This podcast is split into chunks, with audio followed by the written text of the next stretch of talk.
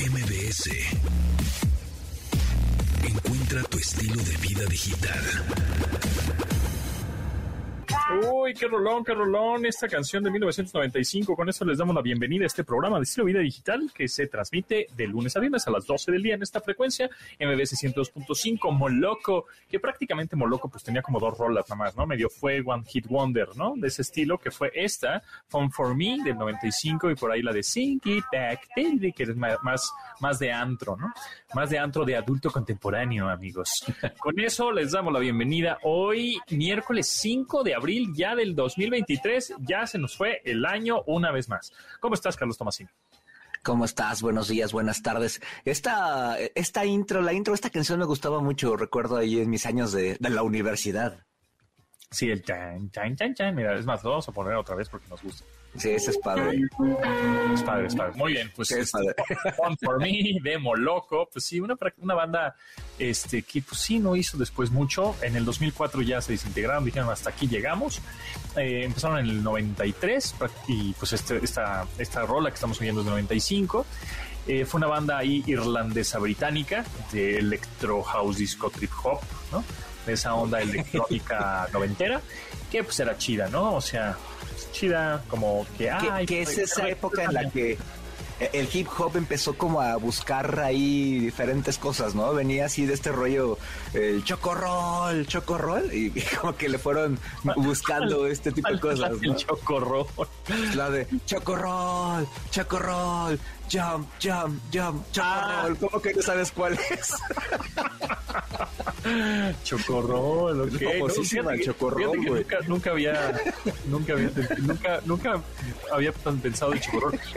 Eh, digo, de ese estilo, no sé si te acuerdas, si ya vamos a empezar por ahí.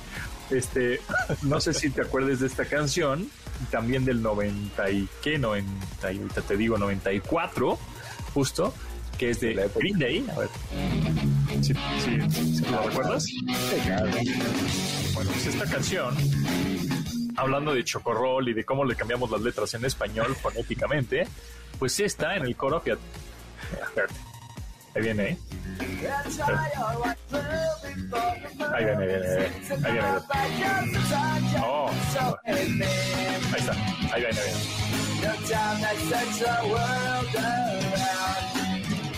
ahí viene. Huele a camarón.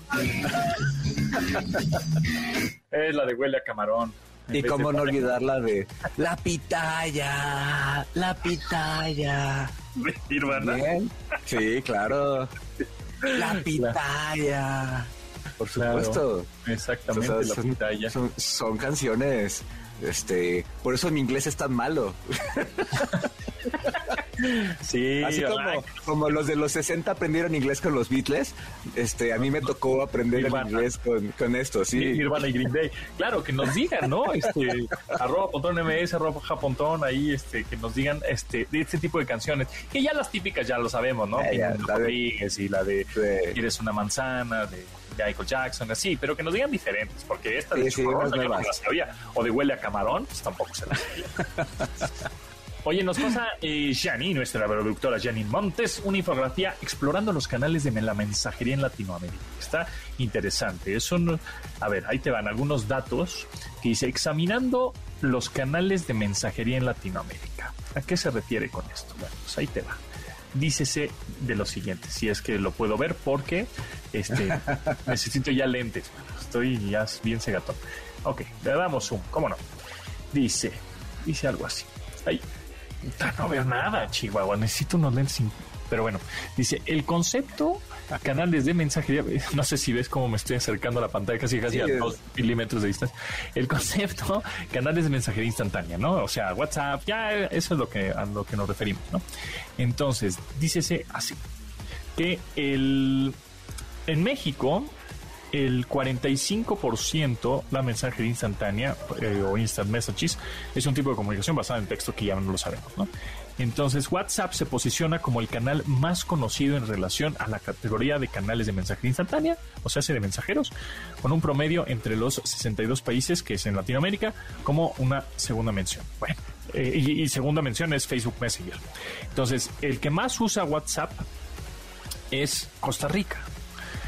eh, con respecto a Facebook Messenger, ¿no? O sea, un 72% de los ticos utilizan más WhatsApp y un 6% únicamente de los ticos usan Facebook Messenger.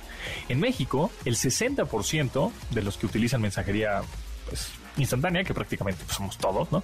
El 60% utiliza WhatsApp y solo el 12% Facebook Messenger.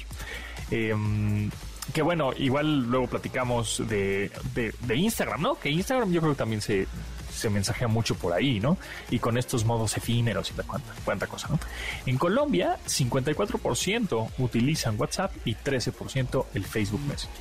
Y los argentinos, los argentinos, che, 62% WhatsApp, y Facebook Messenger el 12%, que prácticamente, bueno, pues todo el mundo utiliza WhatsApp, menos los gringos, ¿eh? O sea, los estadounidenses usan más iMessage. ¿Por qué? Pues porque prácticamente más del 50% eh, de los usuarios en Estados Unidos utilizan iPhone, que por cierto, los habitantes de Estados Unidos son como 320 millones, ¿no? Un poco, poco más, ¿no? Sí. Entonces, imagínense. Bueno, eh, por eso para Apple es un mercado increíble tener a los estadounidenses. Y luego, pues evidentemente WhatsApp se caracteriza por ser el canal más usado, evidentemente en Latinoamérica. Este, y eh, pues le sigue Facebook. Pero aquí, sí, dime, dime.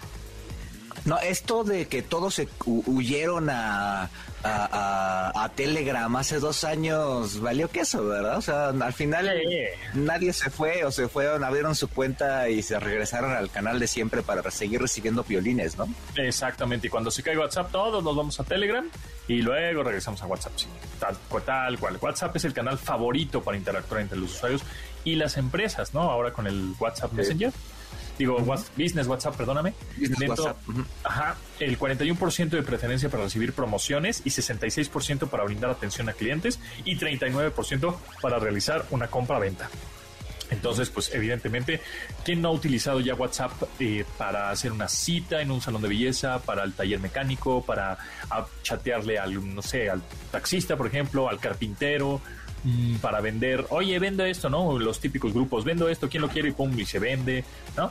O sea, ¿sabes a mí de qué me sirve mucho? Eh, por ejemplo, cuando hago estas notas de viajes, eh, siempre es muy efectivo mandarles por WhatsApp, oye, mándame información de esto. Si tú te quieres ir a ir a, vacacionar y quieres hacer una reservación, hacerla por WhatsApp es bastante efectivo, ¿eh? Es más efectivo que por teléfono, eh, porque te atienden más rápido y mejor y como más personalizado y mucho más rápido que dejar el mensajito en Facebook, que también es una opción que tienes, pero lo más rápido es que si en la página del hotel que te quieres quedar, de la hacienda, lo que sea, tiene ahí link a WhatsApp, si le mandas, de inmediato te mandan la información porque el que, el que te atiende es un vendedor, ¿no? No es un centro de atención ni nada por el estilo, entonces pues de inmediato te mandan el PDF con los paquetes y ya este de ahí puedes comprar el, el que más te guste y reservar y todo y es bastante rápido. Exactamente. Yo, por ejemplo, utilizo mucho WhatsApp para hacer cita para el corte de pelo o bañado de mi perro. O sea, eh, no, ya para qué hablas, ¿no? O sea, a ver, señorita, sí, buenas tardes. Este, me puede, y, muy probablemente o esté ocupado, ¿no? Porque pues la línea telefónica, pues nada más es uno, uno tras uno, ¿no? O sea, nada más se puede utilizar con una persona. Este, bueno, a menos que hagas conferencia y bla, bla, bla, ¿no? Pero tradicionalmente, si quieres hablar un salón de belleza, pues nada más directamente. Entonces yo les marco, oigan, hoy tienen cita para, o, tienen, este, quiero hacer una cita, o tienen lugar para bañar al perro. Sí, y ya, con eso, a las dos, a las dos, perfecto. Y ya, en, segundos ya tienes la, la cita, pero, pero, pero bueno. Continuamos después del corte con Pontón en MBS. Estamos de regreso con Pontón en MBS. Pontón en MBS. Entrevista. Amigos, sabemos que, bueno, más bien hemos platicado en, también en algunas ocasiones aquí en el programa acerca de los ciberataques y de cómo ha estado el asunto a partir del 2020, ¿no? Que ya sabemos qué pasó en el 2020, en marzo nos encerraron y pues todos estábamos conectados a internet y pues ahí estaban muchas vulnerabilidades, ¿no? Entre, entre más personas conectadas, más dispositivos, más todo conectado, pues este a los ciberchacales se les hace muy jugoso entrar ahí, hacer, tener un ransomware o estos este softwares que te secuestran los datos o crear feeds phishing, todo esto de la ingeniería social para engañar a la gente, etcétera. Pero bueno, pues en esta ocasión nos acompaña el experto Javier Salazar, ingeniero de ciberseguridad y gerente de canales de Tenable México y vicepresidente de la LACNIC, el registro de direcciones de Internet de América Latina y obviamente miembro del Comité Consultivo eh, Externo del NIC México. Javier, ¿cómo estás? Bienvenido. Buenos días, eh, José Antonio. Muy bien, muchas gracias por la invitación.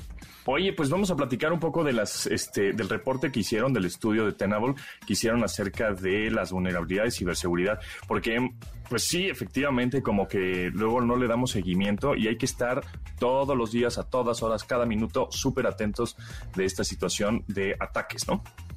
Sí, definitivamente eh, lo que comentas es, es crucial. Esto es una carrera, una batalla continua eh, nosotros eh, acabamos de liberar este reporte de eh, retrospectiva que hacemos cada año analizando la información que se publica de los diferentes incidentes de seguridad.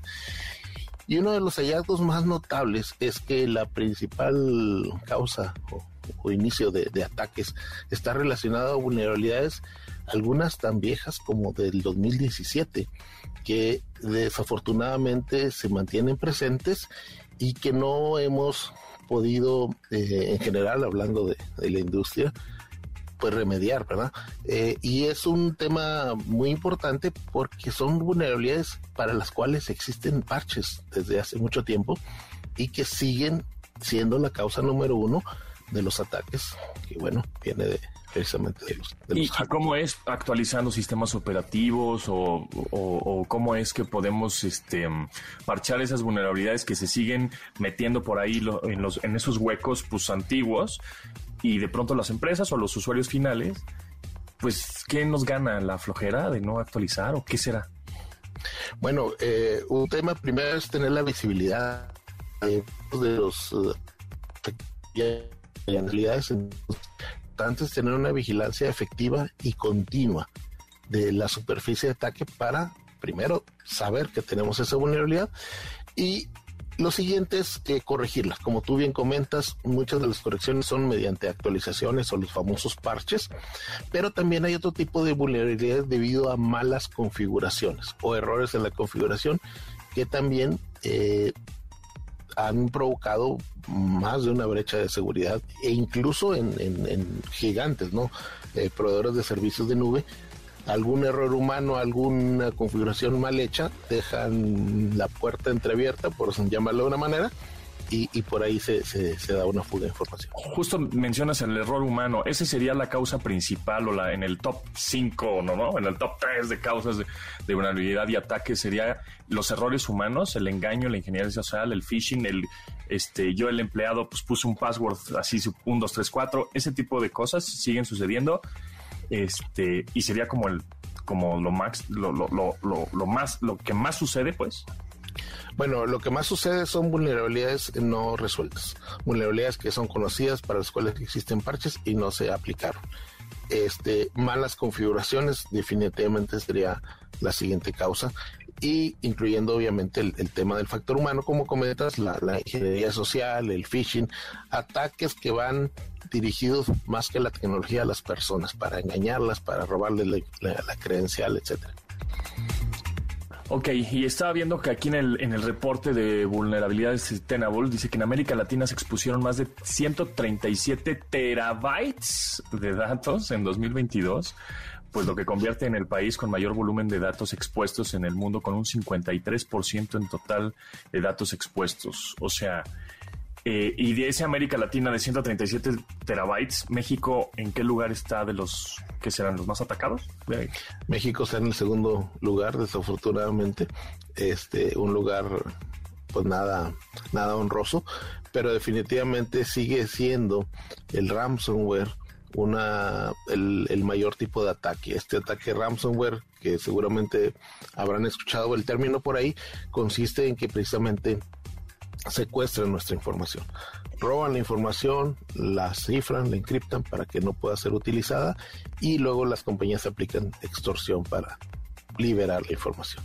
¿Y de dónde vienen esos ataques hacia México? ¿De algún otro país, sabemos? ¿O más bien son los mismos mexicanos que nos estamos metiendo el pie?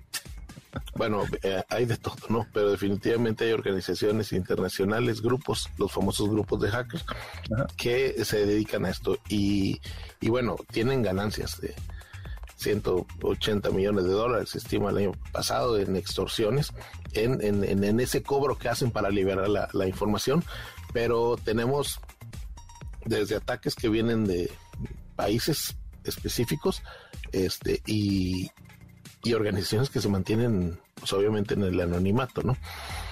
¿Y esto va a seguir? Es decir, estos eh, sabemos que a partir de 2020 hubo como un boom, ¿no? Obviamente, este, como y sí hubo un crecimiento, este, eh, digamos, tranquilo, entre comillas, ¿no? Pero iba poco a poco el crecimiento de ataques, el crecimiento de conexiones, de todo en general, ¿no? De, la adopción, de tecnología, transformación digital, bla, bla, bla, bla. 2020 viene con todo y ¡pum! Los ataques son exponenciales y, y en un futuro vamos a, bueno, en un futuro no muy lejano, o sea, pensando en dos o tres años, eh, esos ataques van a seguir siendo exponenciales o ya se van a calmar tantito? O sea, ¿cómo viene la tendencia en ciberataques? Desafortunadamente siguen aumentando. Eh, tuvimos un 17% de aumento de ataques de ransomware. En, en, algunos casos hay alguna variante, es decir, redirigen las baterías. Teníamos en años pasados mucho ataques sobre el sistema operativo, ahora están sobre los, navegadores, pero la constante es que los ataques van en aumento y desafortunadamente también las vulnerabilidades este, van aumentando. Cada año se agregaban a la aproximadamente 20 mil nuevas vulnerabilidades. El año antepasado fueron 21 mil nuevas vulnerabilidades, el año pasado 25 mil nuevas vulnerabilidades y eso obviamente se acumula con, con las vulnerabilidades previamente detectadas lo cual hace que también sea difícil este, irlas resolviendo. Por eso es súper importante enfocarnos en resolver las vulnerabilidades que efectivamente pueden ser explotadas y que representan un riesgo. Entonces, hacer una priorización y, un esfuerzos dirigidos es, es, crucial, porque si no, no nos alcanza la vida. Justo, sí, porque se van acumulando, como dices, porque este no, no, los, las soluciones no son más rápidos que los ataques, es lo que, lo que entiendo. Ahora, ¿cómo eh, podría ser justo, o sea, darnos soluciones? O sea, porque estamos bien preocupados ahora, ¿no? Ya nos dejaste así como, no, me van a, me van a hackear mi compañía, me van a hackear mi mail, me van a hackear mi navegador. ¿Qué podría ser algunas soluciones o a quién, con, con quién nos acercamos? Porque no todos somos expertos en tecnología, ¿no? Alguna manera, pues son personas que trabajan y en una compañía, pero igual son los abogados, son los contadores y pues no tienen esa, ese feeling de, de, la tecnología o no les encanta. Entonces, ¿cómo es que podemos solucionar pues estos ciberataques para que no haya más y que no nos roben nuestra identidad o información o hasta dinero?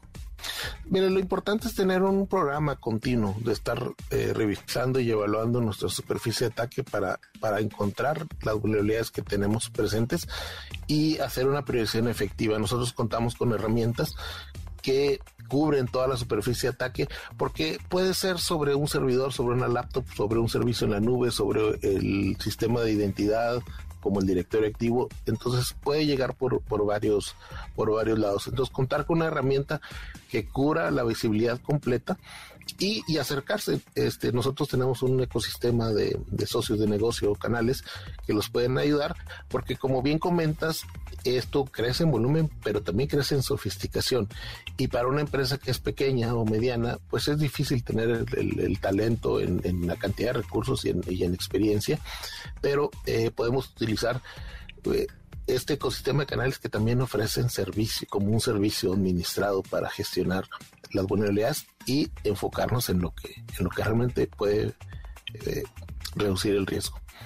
Eh, por último, Javier Salazar, ingeniero de ciberseguridad y gerente de canales de Tenable México. Eh, este boom también o este tema de moda o esta mm, tecnología al alcance ya de prácticamente todos, la inteligencia artificial va a ayudar a, mm, los ataques, es decir, eh, nos va a ayudar a nosotros de evitar esos, ataques o al contrario, va a ayudar a los ciberchacales. Bueno, la inteligencia artificial es utilizada por ambos bandos, ¿no?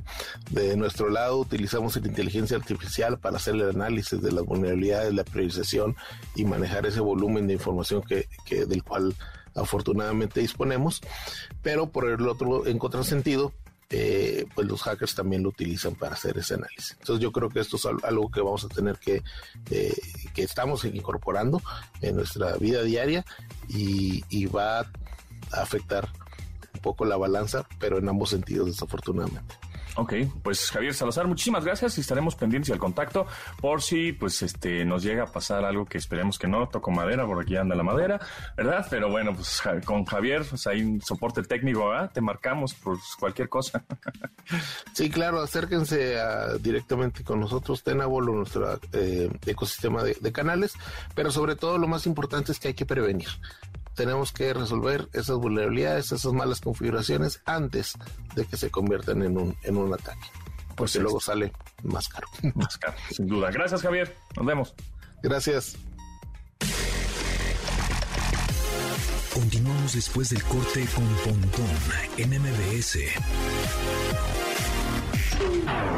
Estamos de regreso con Pontón en MBS. Entretenimiento digital. Series y películas por streaming. Con Gaby Mesa. Hey, Gaby Mexa. Ah, Gaby Mexa. Gaby Mesa. Gaby Mesa 8. ¿Cómo estás? ¿Cómo te va? Bienvenida. Nuevo nombre alternativo, me gusta. Sí, soy Mexa. Claro, exacto. Oye, como, como, como dato curioso, pues ya ves que. Es un programa en Exa. ¿No? Gaby Mexa en ¿Sí? Ahí está, no hombre, ideas millonarias aquí. Acabas de dar un buen este, un buen subtítulo, un buen eslogan, exactamente. Muy bien, muy bien. Oye, pues este, em, vienen nuevas, bueno, buenas, buenas películas. Ya hablaremos de Mario Bros en su momento, que sale el 5 de abril. Eh, pues eh, John Wick también, pero bueno, podríamos platicar un poco de John Wick en general, porque estamos en la ya la cuarta entrega del señor Keanu Reeves, que por cierto, tú que eres requete fan de Matrix, hace mm, justo, bueno, pues hace unas semanas, que fue el 31 de marzo del 99, fue cuando se, se, se, estrenó Matrix. Entonces, pues tiene unas semanas de que cumpliera años esta obra pues cinematográfica que definitivamente fue muchos parteaguas de ciencia ficción, de eh, efectos especiales y de que las y de que los hermanos ya son hermanas Wachowski, ¿no? También. Exacto. Sí, creo que Keanu Reeves ha sido, el otro día salió un artículo de que Keanu Reeves es como que la persona o el actor que más dinero ha ganado por una franquicia. Ahí sería interesante, yo creo que quizá poner en, en, la misma, en el mismo Excel a Tom Cruise, porque posiblemente él con Misión Imposible también sea uno de los eh, que mejor beneficiados han salido, aunque él también funge como productor, entonces también tal vez ahí es donde hacen eh, la diferencia, ¿no? Porque Keanu Reeves pues podemos hablar de que ya tuvo dos franquicias muy grandes, que son por supuesto Matrix, como, como bien dices, con las cuatro películas de Matrix, aunque pues para algunas personas la cuatro no existe, pero pues sí existe. Sí existe la cuarta entrega de, Matrix y John Wick, y yo creo que para mucha gente es Keanu Reeves John Wick, ¿no? Para mí, por ejemplo, Keanu es Neo, pero para toda una generación y para una gran parte del público, Keanu Reeves es John Wick. Y es bien interesante y la película, la número 4, ha sido todo un éxito eh, este capítulo porque creo que de más o menos a partir de la pasada, esta cosa de las reglas de, ay, qué raro que sobreviviera o le pasa de todo y sigue eh, luchando, eso ya no importa. O sea, la película dejó de tratarse de eso hace mucho tiempo. Eh, lo que hizo muy especial a John Wick y que creo que logró consolidar el universo eh, de una forma más en la cultura popular que no fuera como que otra película de acción donde sean de patadas y, sobreviven. Es la mitología de la franquicia, ¿no? Que tiene que ver con todas las reglas que hay todos los códigos, todos, eh, toda, la forma en la que funciona el sistema que tiene que ver con el hotel continental. Aquí no se puede matar a nadie. Eh, si tienes una, una moneda, significa que puedes tener esto de intercambio. Si hiciste un pacto de sangre con tal persona, entonces estás en deuda. La mesa, eh, las familias, o sea, como que no se limitaron solo a buenos contra malos o mafiosos contra mafiosos, sino que un poquito así como para poner en ejemplo Harry Potter, ¿no? El Señor de los Anillos que que entiendes claramente eh, para qué funciona esa poción, qué significa este castillo, el villano a qué representa. Entonces, de ahí la, uno de los grandes atributos de John Wick y el segundo, pues el director que es Chad Stahelski, que finalmente pues empezó a dirigir con John Wick, pero él es un stuntman, o sea, él, él, era coordinador de dobles de acción y de coreografías de películas específicamente incluso como Matrix, ¿no? Entonces el señor tiene todo el conocimiento, toda la expertise de cómo lograr visualizar, diseñar y ejecutar una gran secuencia de acción. Y creo que lo que nos trajo esta última película ya fueron secuencias que, más allá de la cantidad de golpes y patadas, tenían un, un, una dosis extra de creatividad.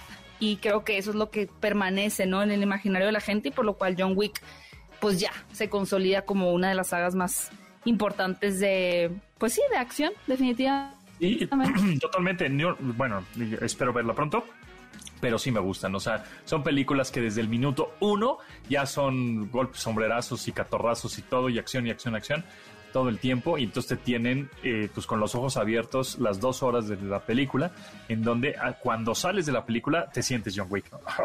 ya sales así súper, súper inspirado siendo Keanu Reeves, ¿no? Pero por otro lado, tenemos a un superhéroe que no le fue tan bien en taquilla que en, la, en la secuela de Shazam. Yo la fui a ver y la neta no me gustó. O sea, se bofa, así como, güey. Poca, justo hablando de acción, poca acción. Me pareció que dos o tres escenas de acción y ya. Todo lo demás era más choro y entonces tú y yo. ay, no, Dios mío. No entendí muy bien cuando, ¿no? Al principio, como que los tiempos en el que es chavo, pero luego no es chavo, pero es Shazam y luego no es Shazam. ¿Qué? Ya me perdí, ya me estoy perdiendo. Porque efectivamente yo no vi la 1. Entonces ah, me perdí todo ese, contexto. Entonces dices, mm, ¿qué tú hubieras dicho primero? Ajá, exacto. Pero, pero hay muchas películas que si, si no ves la anterior, le entiendes a la secuela o a la trilogía o qué sé yo, ¿no? Pero esta, pues no, creo que sí tienes que ver la primera. Totalmente, creo que, por ejemplo, tenemos el ejemplo ahí de eh, Scream 6, en ah, donde puedes verla sin ningún problema y, y, te queda muy claro que pues Ghostface o la máscara de fantasma no es una persona, sino que a lo largo de las diferentes películas cada asesino se apropia ¿no? de la máscara y hay asesinos nuevos como Scooby-Doo. Eh, para disfrutar Scream 6 puede, ser recomendable haber visto la primera, la original, y la anterior, que era Scream 5. Eh, Sin embargo, puedes entender perfectamente, creo. Y tienes razón, no lo había pensado. Shazam sí, sí depende un poco de entender Billy Batson versus Shazam y porque todos los miembros de la familia tienen poderes, pero porque él es el líder. Eh, es un buen punto. Y la realidad es que la película eh, ha tenido muy mal desempeño en taquilla, pero lo que hizo todavía más, más trágica la situación no fue esa mala recepción, sobre todo por parte de la crítica, porque si hay audiencia que, que le está gustando. Pero el director publicó una serie de tweets donde él decía que ya no quiere dirigir películas de superhéroes. Estaba muy decepcionado, como que les afectó mucho la crítica, les afectó uh. eh, a un nivel como desmoralizante y el director hizo un hilo de Twitter diciendo, a ver, o sea, yo disfruté lo que hice en Shazam, no me arrepiento de las dos entregas en las que trabajé por años, pero no quiero regresar a hacer películas de superhéroes, es un ambiente muy complicado, muy complejo y las expectativas muchas veces no, no machan, ¿no? Con, con lo que uno hace y lo que la audiencia necesita. Luego también sale esta Carol Levi a culpar a, la productora diciendo que no hicieron un buen trabajo de marketing. Luego le pone también un artículo el dedo en la llaga entre Dwayne Johnson y Zachary Levi, porque recordemos que Dwayne Johnson es Black Adam y en los cómics hay un enfrentamiento o un crossover, por así decirlo, entre Black Adam y Shazam, porque los dos son los son el mismo personaje, ¿no? Vienen del mismo mago, es el mismo poder el que tienen. Em, pero que Dwayne Johnson no quiso que Zachary Levi hiciera, eh, el actor de Shazam, que hiciera un cameo en su película y que tampoco le dejó que en la película de Shazam apareciera la Justice Society, que es esta que vimos en, en Black Adam. O sea, muy complicada. La, situación venía podrida de dentro. No, no, no, no se pudrió eh, afuera, sino que la venía podrida un poco de adentro y terminó de rematarse pues con la baja aceptación en taquilla que tiene que ver con muchas cosas, con la reestructuración de DC, que la gente ya no sabe si esa película forma o no parte del universo que está trabajando James Gunn, tiene que ver con la fatiga del contenido de superhéroes, tiene que ver con que pues no es un superhéroe tan reconocible como un Flash, que, seguramente la va a romper en taquilla. Entonces, todos todos esos elementos pues dan como resultado. Y una historia pues como bien dices tú que no es la gran película, ¿no? Porque si no de boca en boca se recomienda y es, un éxito. De Eh, acuerdo. no es el caso, no es el caso. Oye, Entonces, y sí. rápidamente me gustaría que me dijeras, ah, eh, hablando de cine mexicano, esta de Viva México, así en, en unos segunditos. Sí, no, ¿por qué? Sí, regular. si eres fanático del cine de Luis Estrada, si te han gustado películas como La Ley de Herodes, El Infierno, La Dictadura Perfecta, es ¿Sí se parece o, son que ver. mejores que esas anteriores que esta? Porque es lo que he oído en general, ¿no? Que A mí me gustan más las anteriores. Eh, Me gustan más las anteriores, pero la realidad es que esta tiene una historia, lo- incluso fuera lo que tiene que ver con la crítica política y social de- del pueblo mexicano. Tiene una historia interesante que tiene que ver con, con un tesoro que creo que le suma un poquito como a esta narrativa, un poco de entretenimiento. No si no les gusta el cine que hace sátira de- del pueblo mexicano, ¿no? De, de las familias mexicanas, que no les interesa que se critique al presidente, que no les interesa que, que se hable como de, pues sí, de la Política. cuarta transformación y demás. Si no les gusta que el cine sea político, es un no. Si les gusta el cine de Luis Estrada, como La Ley de Herodes, El Infierno, o actores como Demian Alcázar, Joaquín Cosío, Alfonso Herrera, es un sí. Pues ya depende del gusto de cada quien. Crítica política, ok. Si ya. Así es. Ok, ok. Bueno, ya sabiendo eso, pues ya sabemos si, si va a ir bien en, en taquilla o no en esta, en esta época. Gaby Mesa, ¿en dónde te seguimos y en dónde nos suscribimos para ver más de tus videos, reseñas y críticas? Ay, muchas gracias, Pontón. Pueden seguirme en mi canal de YouTube, Fuera de Foco. Así me encuentran en YouTube y en redes sociales. En Instagram me pueden encontrar y en Twitter como arroba Gaby Mesa, Mesa con Z 8. Ahí voy a andar publicando noticias y todo, videos, entrevistas, etcétera. Buenas, pues ahí está. Estaremos pendientes a tu canal fuera de foco. Muchas gracias, Gaby. Nos estamos viendo. Gracias, Pontón. Bye. Continuamos después del corte con Pontón en MBS. Estamos de regreso con Pontón en MBS. Y ahora sí nos pusimos bien atmosféricos. Bueno, curiosamente, hay una banda de, pues como ven, como electroatmosféricas, ¿no? Electromúsica, electrónica, que se llama justamente Artificial Intelligence. Y esto que estamos escuchando es su más reciente sencillo, que se llama Eastern Surprise. Y es como, como que yo, yo lo, como que me siento como que estoy jugando un videojuego de autos. No sé. ¿no? O como de música de fondo de radio. Ahí también. No, también. Como, como, como de la música que ponen en el, en el vestuario del gym. Es, es- exacto, como ajá, medio drum and bass, un poquito de dub, Ajá. así, ¿no? Es- suena.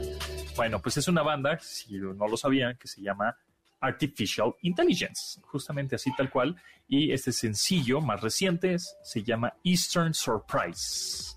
Ahí está. Y justamente de eso vamos a hablar. Que el señor Bill Gates ya dijo, a ver, compadres, eh, la era de la inteligencia artificial ha comenzado. Tómala. Bill Gates, con toda la autoridad que tiene, por haber sido, bueno, pues el, uno de los eh, pues pioneros prácticamente, o el que hizo pues esta vida nueva digital, ¿no? Prácticamente es como el De hecho, El hecho de que todos digital. tengamos una computadora en nuestra chamba, en nuestra casa, etcétera, el que lo visualizó fue él. Como que de repente romantizamos mucho a Steve Jobs, pero en realidad el que hizo esta, el que tuvo esta visión de que todos trabajemos, eh, que tengamos un lugar con una competente fue él. Pues sí, prácticamente así como nosotros estudiamos a Leonardo da Vinci y a Miguel Ángel y a todos esos compadres, bueno, pues más en un futuro, así nuestros nietos van a decir, hazme una biografía de Bill Gates, ¿no? Bueno, el chat que te lo va a hacer, pero, pero van a estudiar a... Se robó el mouse de, de, de Jobs, ¿no? Sí, por supuesto. Bueno, pues Bill Gates, con esta autoridad que tiene y credenciales que tiene para decir esto, dice la era de la AI o de la IA, inteligencia artificial, ha comenzado. Y pues lo que dice que también es que um, esto va a ir a acelerar las cosas más rápido de lo que él creía también, ¿no? Entonces, pues sí, efectivamente, como lo hemos también platicado y seguramente lo vamos a estar platicando este año, que pues va exponencialmente, va a, crecer esto de una manera que no vamos a entender y se lo hemos dicho, en el 2030 vamos a decir, ¿cuándo pasó esto? O sea, pero si yo hace siete años, ¿no? O hace cinco años todavía le picaba la app, todavía hablábamos por, todavía chateábamos por WhatsApp, ¿no? O sea, ¿cuándo pasó que ya esto ya no, ya no sirve, ¿no? Lo que estamos viviendo hoy, esta transición que va a haber gracias a la eh, tecnología y desarrollo de la inteligencia artificial. Y si nos vamos más a futuro, si le sumamos el cómputo cuántico a esto, ya viéndonos ya al, al 2050, esto va a ser una locura. Y ojalá pues lleguemos nosotros al 2050, ¿verdad? Y que además son cosas que no se desarrollaron de la noche a la mañana, ¿no? Que ya llevan un rato. O sea, no sé, este, cuando abres el Waze y te dice eh, que vas a tal hora, pues es una especie de inteligencia artificial que ya sabe que todos los días a las 7 sales de tu trabajo y te vas a tu casa y te pone eh, arribita el destino, ¿no? Entonces, es algo que de ahorita como que se aceleró por alguna razón, por cuestión de negocio, porque no pegaron las otras, no lo sé. Pero son tecnologías que llevaban unos años y que ahorita van a van a despegar, ¿no? Que son lo suficientemente eh, robustas como para crecer de inmediato. Yo creo que eso, yo creo que es una es una un cambio muy parecido al internet, por ejemplo, ¿no? Exacto. Este, sí, que llegó el internet. y justo le preguntaban a Bill Gates, ¿no? Cuando llegó el internet, oye, el internet. Y todo el mundo así como, uh -huh. este güey está loco, o sea, está diciendo puras burradas, ¿no? Cuando dijo eso de la supercarretera de la información, ¿no? Que así dijeron, ah, qué exagerado, ¿no? Exactamente, y miren nada más, ¿no? O sea, justo eh, y repetimos, y lo hemos dicho en varias ocasiones, eh, esto de la tener la inteligencia artificial a la, a la, mano de los usuarios, porque bueno, eso ya existía, ya estaba desarrollado por muchas empresas y, y entre ellas pues, lo utilizaban, pero ya al, la, en la mano de los usuarios, pues es un parteaguas radical claro. de la nueva era digital, ¿no? Y justo Bill Gates, bueno, pues Bill Gates, eh, fundador de Microsoft, que ahora ya no está en Microsoft desde hace alguno, algunos años, y que el CEO es Satya Nadella, que por cierto lo está haciendo espectacular como CEO, como director de la compañía. Eh, porque antes de él estuvo Steve Ballmer y Steve Ballmer hizo puras burradas. Y ahora Steve gris, Ballmer. Gris. Sí, no, y como que quería echar relajo, pero no le salía, tenía la gracia del tapo, en fin. Steve Ballmer, pero bueno, pero es magnate, es millonario y tiene mucha lana gracias a Microsoft y gracias a esa lana pues compró a los Los Angeles Clippers, o sea, es dueño de un equipo de la NBA. Pero bueno, el caso... O sea, de, God, ser deja. Sin duda, ser nerd deja mucho, ser ñoño, pues como También, no? sí, sí. Claro que sí. Bueno, pues Bill Gates eh, dice que la inteligencia artificial no llega para quitarte tu trabajo, que también es lo que hemos platicado en varias ocasiones. Uh -huh. Solo evoluciona. ¿no? Explica que en el ámbito laboral, eh, así como en el de la educación y la salud, vivirá una gran transformación, tal cual como lo hemos mencionado también que pues es una evolución, ¿no?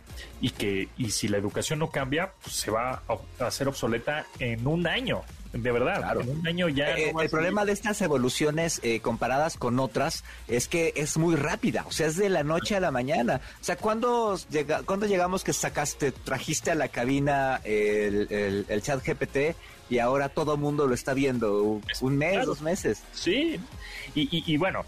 Eh, por, yo también le creo un poco a Bill Gates, que Bill Gates debe, le sabe, ¿no? Al, Algo le sabe.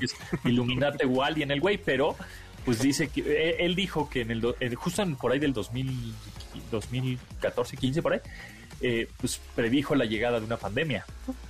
Ah, sí. Entonces, bueno, pues algo sabrá el güey, ¿no?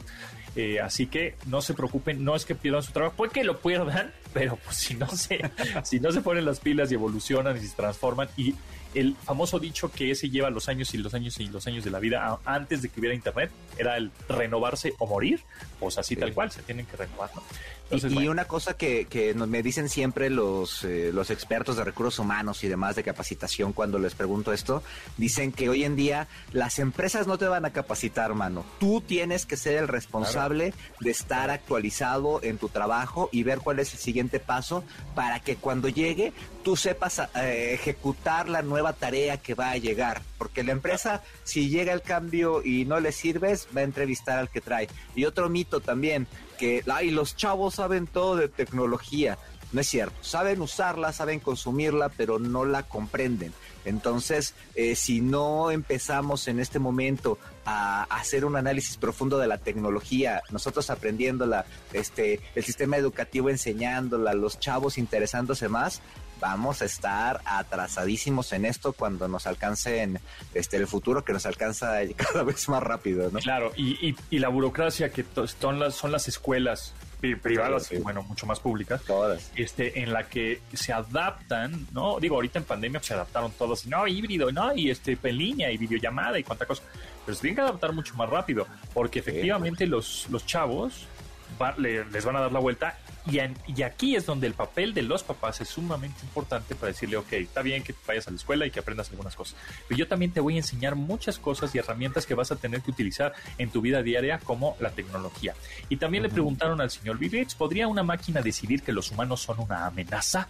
Así como, ¿no? Este, Terminator, bueno, pues dice que sí, pero, pero que es una posibilidad que la hay, o sea, que sí es una posibilidad que la inteligencia artificial se salga de control y se convierta en una amenaza para la unidad, pero que ese problema no es más urgente hoy que antes de los desarrollos de la AI en los últimos meses. O sea, que no hay que preocuparnos ahorita, así que pues eso ya se lo, arreglarán nuestros nietos, ¿verdad? Ahí les dejamos ese, les damos ese problemita.